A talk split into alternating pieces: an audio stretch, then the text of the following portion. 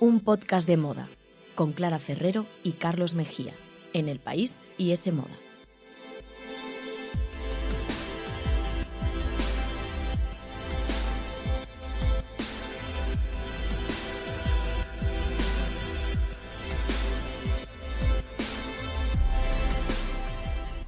Hola, ¿qué tal? Bienvenidos a un podcast de moda. El podcast que escuchas mientras haces cosas importantes o no, tú sabrás, aquí te queremos igual. Nos podéis escuchar, como siempre, en iTunes, Google Podcast y también en la web de Semoda y los podcasts del país. Y podéis seguirnos en Instagram, arroba un podcast de moda. Un podcast imprescindible y además que tampoco cuesta demasiado dinero.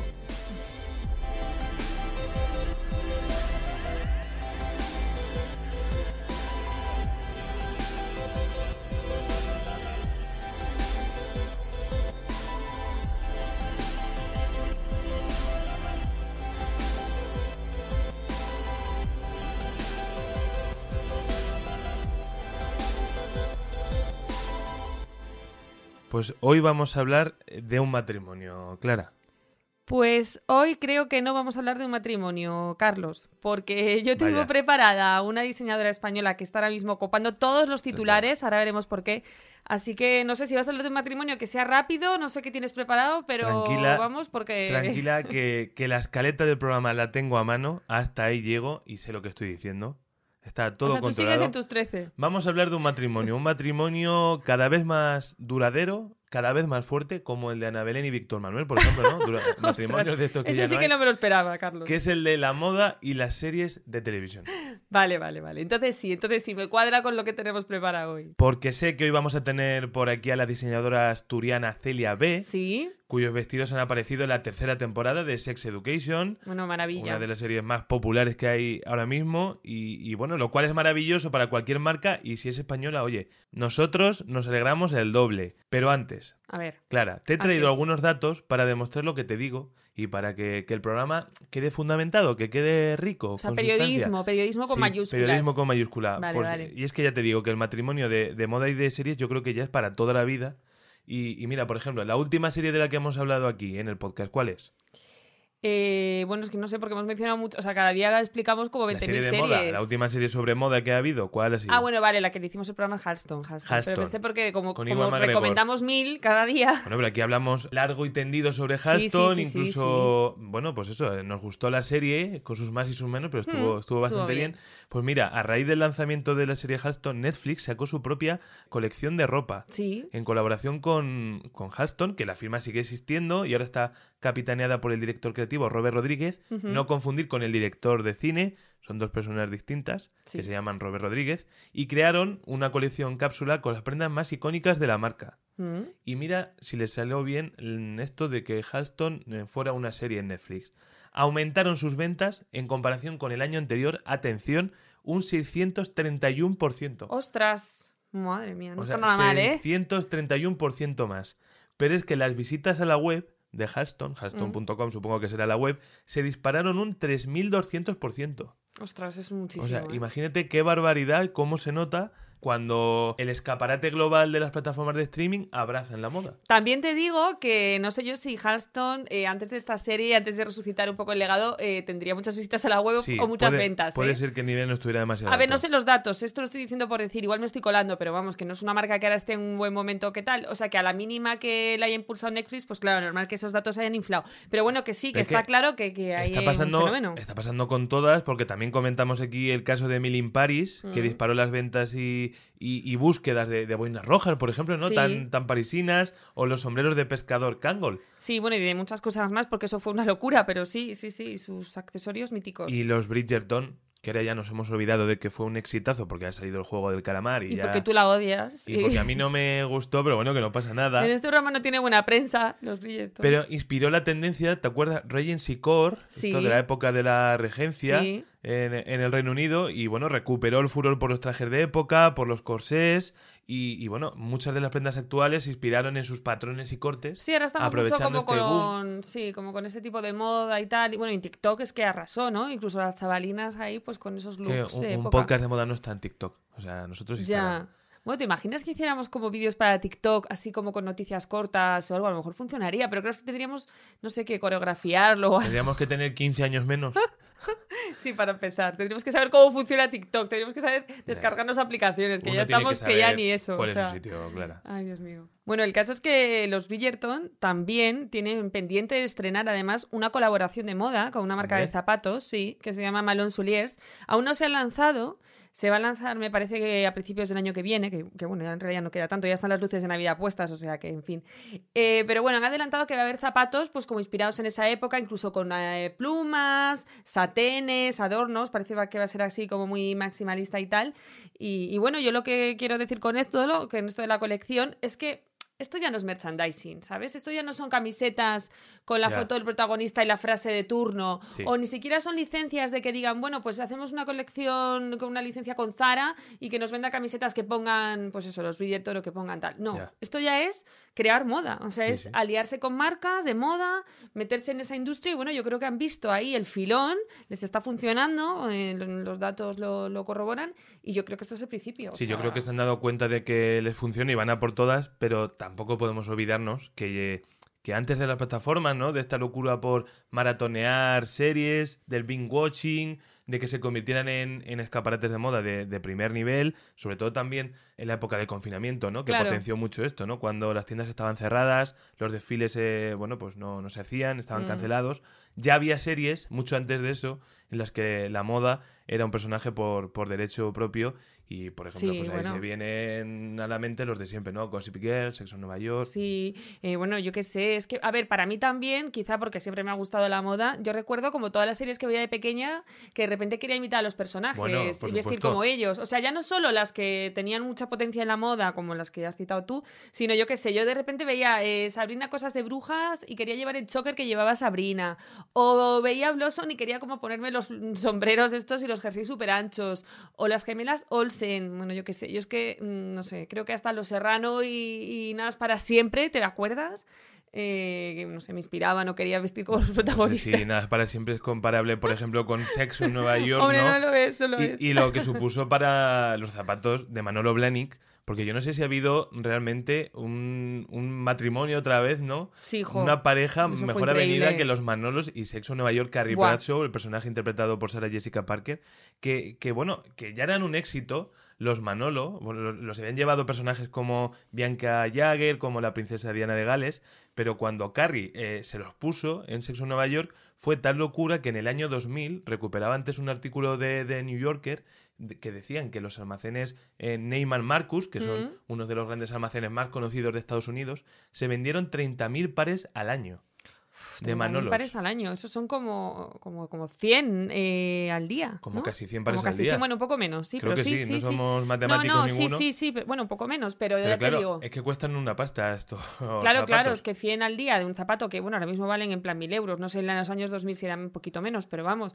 Que también parece que siempre estamos hablando de Sexo en Nueva York, que es como una serie que no superamos, la gente de la boda no siempre está ahí, que a mí eso es algo que a veces me, me cansa un poco, pero es Sí, que realmente verdad que cuando... Es un poco lugar común. Sí, es un lugar común, pero realmente cuando te paras a mirar, pues eso, datos como este que acabas de decir, o la influencia que ha tenido en mil tendencias, en mil estilos, es que yo creo que es ineludible, ¿no? Pero es que, mira, lo que comentaba la jefa de zapatería eh, de Neyman Marcus en ese Sí. artículo era que le preguntaban, ¿no? Si había sido importante para los grandes almacenes la serie y tal, en los Manolo, etcétera. Decía que, dice, mira, para que sepas si ha sido importante, que mañana me dicen que le cambie eh, Neyman Marcus a mis grandes almacenes y le ponga Manolo Marcus y, Y se lo cambio mañana en un momento. Madre o sea, mía. imagínate. Pero bueno, eh, ahí está Sexo Nueva York, que por cierto vuelve. Vuelve, Vuelve. en apenas unas semanas, en muy poquitos meses. Y a ver qué tal lo hacen, ¿no? Porque ya circula por ahí un look de Carrie Bradshaw, con pañuelo en la cabeza, con guantes de fregar, Sí, que sí, tiene un look inquietado. inexplicable que...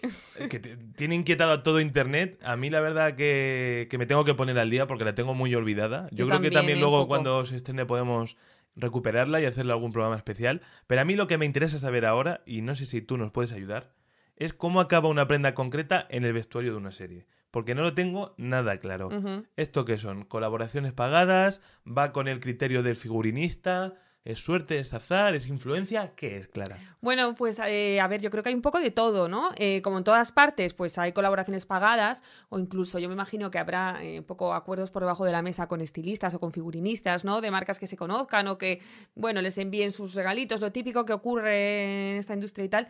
Pero también, por, bueno, por lo general yo creo que es el diseñador de vestuario el que busca, ¿no? Ahora más con Instagram y todo, mm. pues tanto por redes sociales como por, bueno, físicamente, busca aquello que le encaja, descubrir marcas nuevas, cosas que le puedan ir a la serie. Y luego también están las propias marcas que les envían pues sus eh, lookbooks o se ponen en contacto con ellos porque les gusta una serie y, a ver si hay posibilidad para, para poder salir ahí. Y bueno, yo creo que eso, que depende mucho del caso. Pero por ejemplo, el otro día leía un artículo de Business of Fashion em, que bueno, explicaban que una de las fotos que circuló del regreso de Gossip Girl, que también regresa. Sí, ya regresó, sí. Pues había una imagen en la que una de las eh, protagonistas y tal llevaba unas botas de una marca brasileña que ahora mismo no recuerdo el nombre, pero el caso es que solo con que esa imagen rulara un poco por internet, agotaron las botas en cuestión. Rulara, ¿eh? Rulara, perdón. Bueno, sí, eh, ya sabéis, ¿no? bueno, es rular, es que es rular. Entendido, te hemos entendido. Rular. Circulara por internet. Circulara por internet. Circulara por la red de redes. Ahí está. Pues eh, una vez que eso ocurrió, agotaron las eh, botas al momento. O sea, que ah, fue un éxito. Y en este caso concreto, resulta que los, los dueños de la marca eran amigos del estilista. O sea, que también, pues eso, funciona pues por conocerte, por mm, marcas amigas. Encima ahora el tema es que el éxito es instantáneo. Porque que, que gracias a estas plataformas de streaming que normalmente tienen estrenos globales, eh, se nota mucho más porque a lo mejor aquí antes Sexo Nueva York llegaba seis meses después de que se estrenara en Estados Unidos. Claro. Entonces a lo mejor el boom aquí en Europa eh, llegaba tarde y, bueno, se podía manejar. Pero es que ahora es del día a la noche de la noche a la mañana en un momento. No, y ahora con los envíos rápidos, que el otro día publicamos un artículo en ese moda que creo que es Ceia, que ya envía con Globo eh, y en media hora puedes tener las cosas en tu casa. Y el otro día también leí otra marca que en 10 minutos también te llegaba con un globo, pues imagínate. o sea, es que antes de que termine el capítulo, ya lo tienes. Eh, vas a poder tener, ah, todavía, claro, no todas las marcas tienen ese servicio, pero en un futuro vas a poder tenerlo antes de que termine eh, lo que quieras en tu casa. Entonces es súper inmediato, súper global y es una locura, la verdad. Oye, ¿y por qué no dejamos que sea la invitada? que ya la tenemos aquí, la que nos explique cómo se consigue que un vestido de tu marca llegue a una serie de Netflix. Pues sí, porque me estará escuchando y dirá, ¿qué dicen esto? Pues venga, vamos con ella. Síguenos en Instagram, arroba un podcast de moda. Escúchanos en los podcasts del país, iTunes, Google Podcast y en la web de S Moda.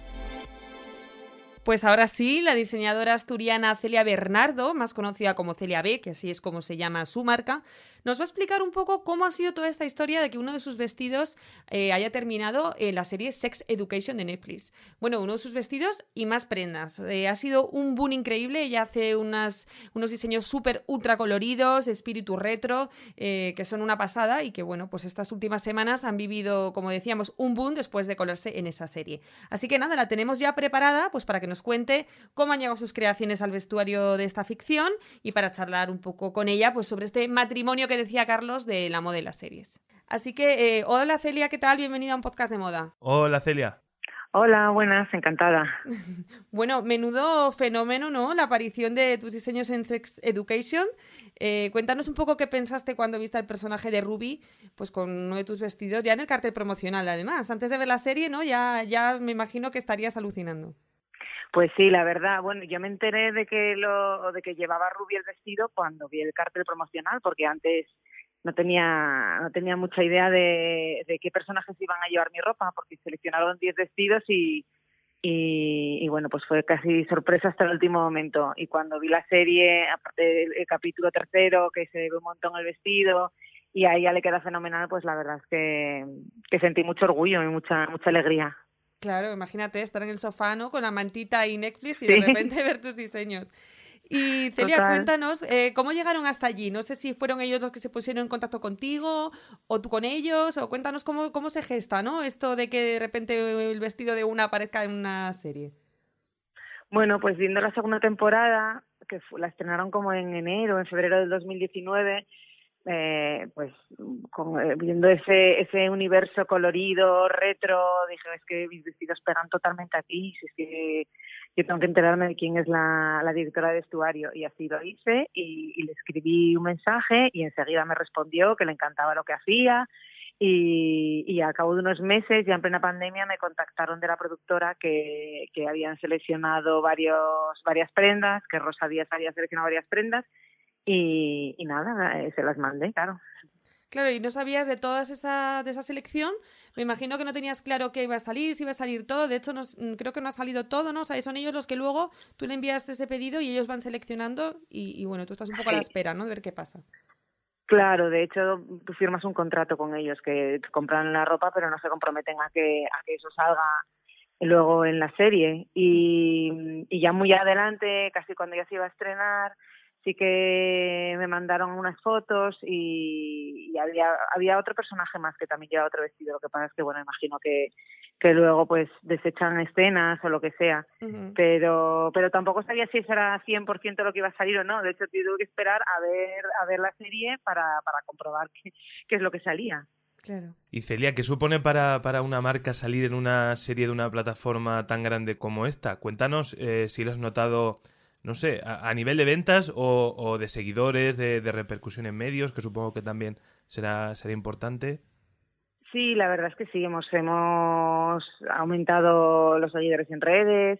Luego el vestido es que es de hace cuatro temporadas mm. y ahora lo hemos, justo hoy lo hemos vuelto a sacar a, a la venta porque estamos teniendo un montón de gente que nos está preguntando por él y es curioso porque ese vestido tampoco fue uno de nuestros bestsellers y, bueno, pues, eh, pues ahora sí que está teniendo mucho éxito y la gente y la gente pues pues lo quiere. Así que bueno por ese lado sí que sí que estamos notando pues eh, pues más demanda y, y, lo que y lo que hace mucha ilusión es sobre todo a la gente que ya conoce la marca y que no sabía que, que salíamos en la serie, pues de repente ver ese vestido y decir, uy, esto parece totalmente como, como un diseño de, de Celia B. Y luego, claro, dicen, pues les hace mucha ilusión ver que está ahí. Claro. Algo que hemos comentado mucho en este podcast es que con, con el auge de, de, este tipo de plataformas de streaming y más aún eh, tras los meses de, de, confinamiento que hemos vivido, pues series como, como Euphoria, Emily in Paris, los Bridgerton, se han convertido en como las nuevas generadoras de tendencias. No sé si tú, si tú estás de acuerdo con, este escaparate global de, en el que se han convertido las series. Eh, bueno, o sea, ya desde mm, Sex and the City, ¿no? Que, que todo el mundo estaba pendiente de los estilismos, de las protagonistas. Lo que pasa es que yo creo que una cosa es lo que pasa en la ficción y a todo el mundo le gusta como, como recrearse ¿no? en esos universos estéticos que son tan pues eh, inspiradores y luego es lo que la gente lleva en la vida real. Vamos, yo he visto lo mismo que, que diseño y me encanta, vamos, vivo, vivo totalmente esas series y me, y me encanta vestirme así, pero luego la gente en la calle no sé si realmente se atreve tanto no sé hasta qué punto, o sea, obviamente cuando cuando tienes cuando estás en una serie que tiene tanto impacto, que llega a tanta gente, pues pues es, muchísima publicidad, ¿no? Pero luego a la hora de la realidad, no sé si si luego cambia tanto la, la forma de vestirse. Yo realmente tampoco veo a, mucha gente vestida como Emily in Paris o como Sarah Jessica Parker pero bueno, claro, es que también las estilistas que hay detrás son, son genias. Patricia Phil o Rosa Díaz es que son, son personas súper, súper creativas y, y crear esos estilismos no es fácil. Entonces, ¿tú no crees que, que, por ejemplo, puede ser incluso más interesante hoy en día para una marca tener una presencia en una serie de este tipo tan internacional como Sex Education que, por ejemplo, hacer un, un desfile? Mm, bueno, hombre, sí. a nivel de, de, de reach, de, de, a la gente a la que llegas. Sí, de comunicación. que sí.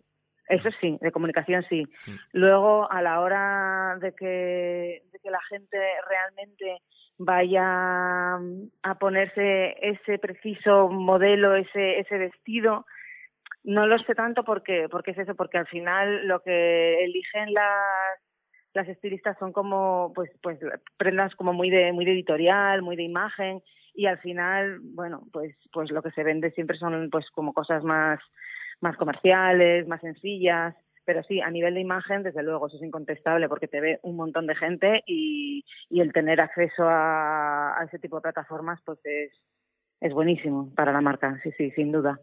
Además, Celia, es que tú creaste la marca en Shanghai, ¿no? Si no me equivoco, y luego pues empezaste uh -huh. a vender también en Estados Unidos en plataformas como Moda Operandi. Me imagino que en estos dos mercados, tanto en Asia como en el estadounidense, es más fácil vender quizá tus diseños que son tan coloridos, tan atrevidos y tal, que, que igual en el español, ¿no? Que era un poco lo que decías, que a la gente le gusta verlo en la tele, le, tal, pero que luego igual cuesta un poco comprarlo y llevarlo en el día a día o atreverse, ¿no?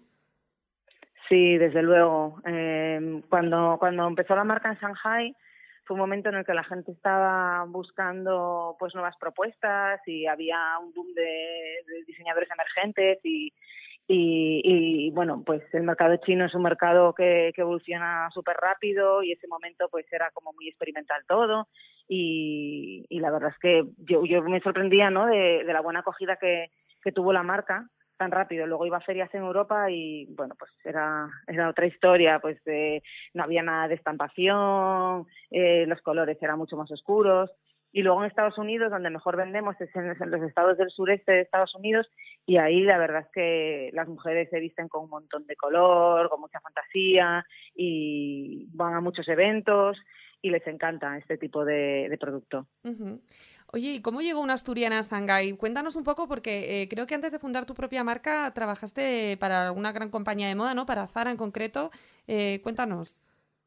Sí, pues eh, yo estuve trabajando, antes de Zara había estado trabajando en Pepe Jeans, luego estuve en Zara tres años y, bueno, yo la verdad es que tenía ganas de, empezar un proyecto distinto, de hacer de hacer algo mío. quería irme a Latinoamérica, que mi hermana está viviendo en Bolivia, pero apareció una marca eh, de moda china que querían hacer pues un proyecto también de fast fashion y bueno, que no me apetecía muchísimo el, proyecto, la oferta de trabajo era en Shanghai y, y, yo ya había estado varias veces en Asia por, por, bueno, por trabajo y me encantaba todos esos viajes de, de pues, buscar proveedores, buscar materiales, producción y, y bueno, la oferta de trabajo era un año allí y me pareció interesante. Lo que pasa es que luego llegué y me fascinó el país, la ciudad y, bueno, ya supe al poco tiempo de llegar que me iba a quedar más tiempo. Y para esa marca estuve trabajando un año y luego ya, pues al poco ya, ya monté mi proyecto. Y ahora has vuelto a casa después de toda esa aventura asiática, ¿no? Y tienes tu estudio en Asturias. No sé si ya tenías ganas también de ser profeta en tu tierra. Bueno, pues la verdad es que fue un poco por las circunstancias que me, que me empujaron a, instalarme aquí. Yo ya llevaba casi una década en Asia, después de China estoy viviendo en Tailandia y estaba un poco, bueno, pues, pues un poco cansada de, de vivir en una cultura tan distinta y tenía ganas de acercarme más a mi familia, a mis raíces, aunque no me veía de vuelta en Europa 100%. De hecho, tenía una casa aquí en Oviedo, pero estaba, pues iba tres meses a Asia, luego volvía, iba a Estados Unidos, a México estaba viajando todo el tiempo. Pero llegó la pandemia y, bueno, pues, eh, pues tuve que quedarme aquí y la verdad es que me vino fenomenal porque justo coincidió que, que la marca pegó pues un salto tremendo a nivel de ventas y de producto. Eh, empezó a, venderse mucho mejor y a mí también me vino bien el estar parada para poner un poco en orden lo que es una estructura para pues para llevar mejor eh, la producción, la distribución, la comunicación y hace un año, pues ya decidí eh, abrir el, showroom aquí y el estudio. Y, bueno, la verdad es que muy contenta porque, bueno, eh, hoy en día con, con Internet y un buen servicio de mensajería, pues puedes trabajar casi ¿no? con todo el mundo y desde cualquier punto.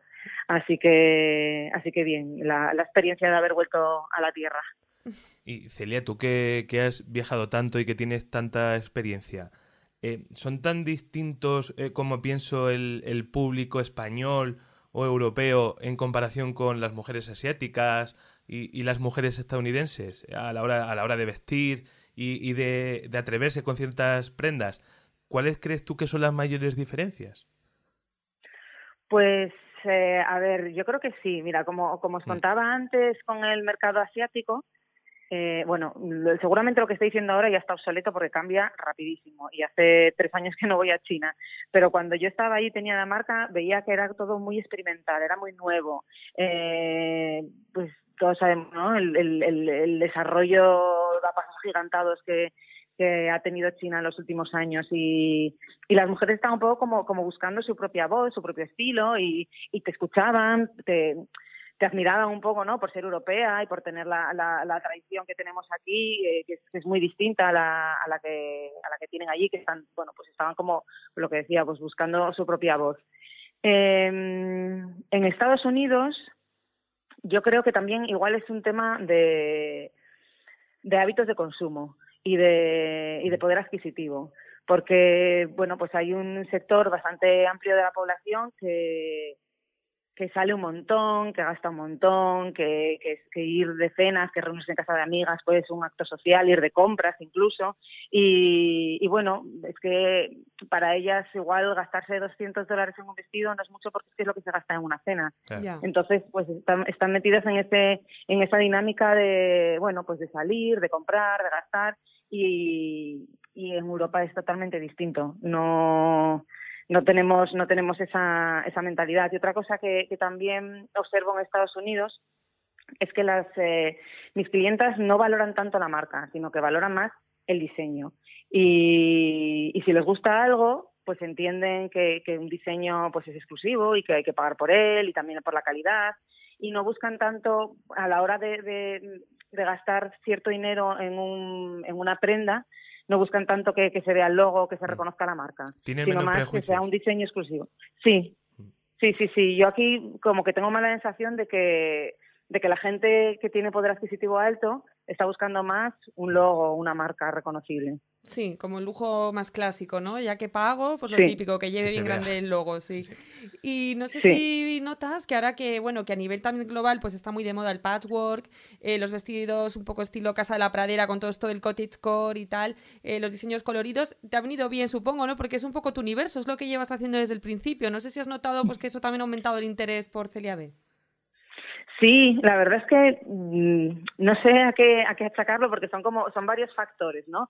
Yo llevo desde el principio usando el patchwork, el crochet, los colores, el estampado y bueno, pues siempre consciente de que era un producto muy nicho y pero pero pero segura de que había de que había un público para él, ¿no? Y, últimamente sí que es verdad que bueno pues que pues que ese público se va ampliando cada vez más y más y, y, bueno, yo sí que creo que es pues, eh, pues que cada vez está más de moda el color. Yo creo que un poco en contraste y en oposición por, por, por toda esa moda tan monocromática y uniformada que, que vemos en, tantas tiendas ¿no? y en tantos sitios. Y, y, creo que también la, la pandemia ha influido porque después de pasarnos pues meses en, en pijama y en chándal y, y encerrados en casa, como que apetece pues eh, invertir en una prenda un poco más especial, en llevar color, no sé, como que, o sea, yo siempre he sido una fiel defensora de que de con la ropa, pues puedes transmitir un montón de, de cosas, tu estado de ánimo, tu personalidad. Entonces, bueno, yo creo que, que se han juntado, pues eso, pues varios factores, el, el que el color está cada vez más presente en nuestras vidas, afortunadamente, y, también pues eso, pues por lo que hemos pasado, ¿no? A nivel social y político. Sí, como una tormenta perfecta. Sí. Oye, y, Celia, antes de, terminar y, dejarte, una, una, curiosidad indiscreta. ¿Qué, serie estás viendo ahora? Porque viendo la táctica de me pongo una serie, me gusta eh, y me pongo en contacto con la jefa de vestuario para mandarle mis diseños, eh, ¿te gusta ahora mismo alguna serie? ¿Vas a volver a repetir esta estrategia? Bueno, pues mira, ahora estoy viendo Succession, que la llevo esperando como agua de mayo. sí, nos encanta aquí. aquí somos fans. Sí, pero ahí yo creo que mi ropa no pega mucho. Ya, no me imagino yo así, Roy, dejando el cashmere a un lado para ponerse, ¿no? El patchwork y tal. Estaría bien, pero... No, no, no. Esperaré a la siguiente temporada de Euforia, que también me flipa. Sí. Oye, yo, por ejemplo, que tengo muy reciente, además, Madres Paralelas de Pedro Almodóvar, que la vi el otro día. Fíjate que me imagino tus creaciones en alguna de, sus películas de Pedro Almodóvar. Sí, claro, sí, sí, no, por supuesto. Es que, vamos, ese universo colorista me encanta, me encanta, sí, sí, de siempre. Soy, soy muy admiradora de, la estética de Almodóvar. Pues déjame a mí que soy paisano y enseguida hablo con Pedro y está hecho. Hacemos llamamiento. Pues Seguro que está escuchando. Bueno, bueno Celia, pues nada, millones de gracias por tu tiempo y nosotros que además nos tragamos aquí todas las series que echan y más, eh, estaremos atentos por si vemos algún otro cameo de tus diseños por ahí. Ay, pues muchísimas gracias. Un placer hablar con vosotros. Soy, soy oyenta de vuestro podcast. ¿eh? Anda, qué mucho. bueno, qué bien. Sí, sí, sí, sí. Pues muchas gracias, Celia, por pasarte por aquí entonces. Gracias y mucha suerte. Gracias. Hasta luego. Adiós. Hasta Chao. luego.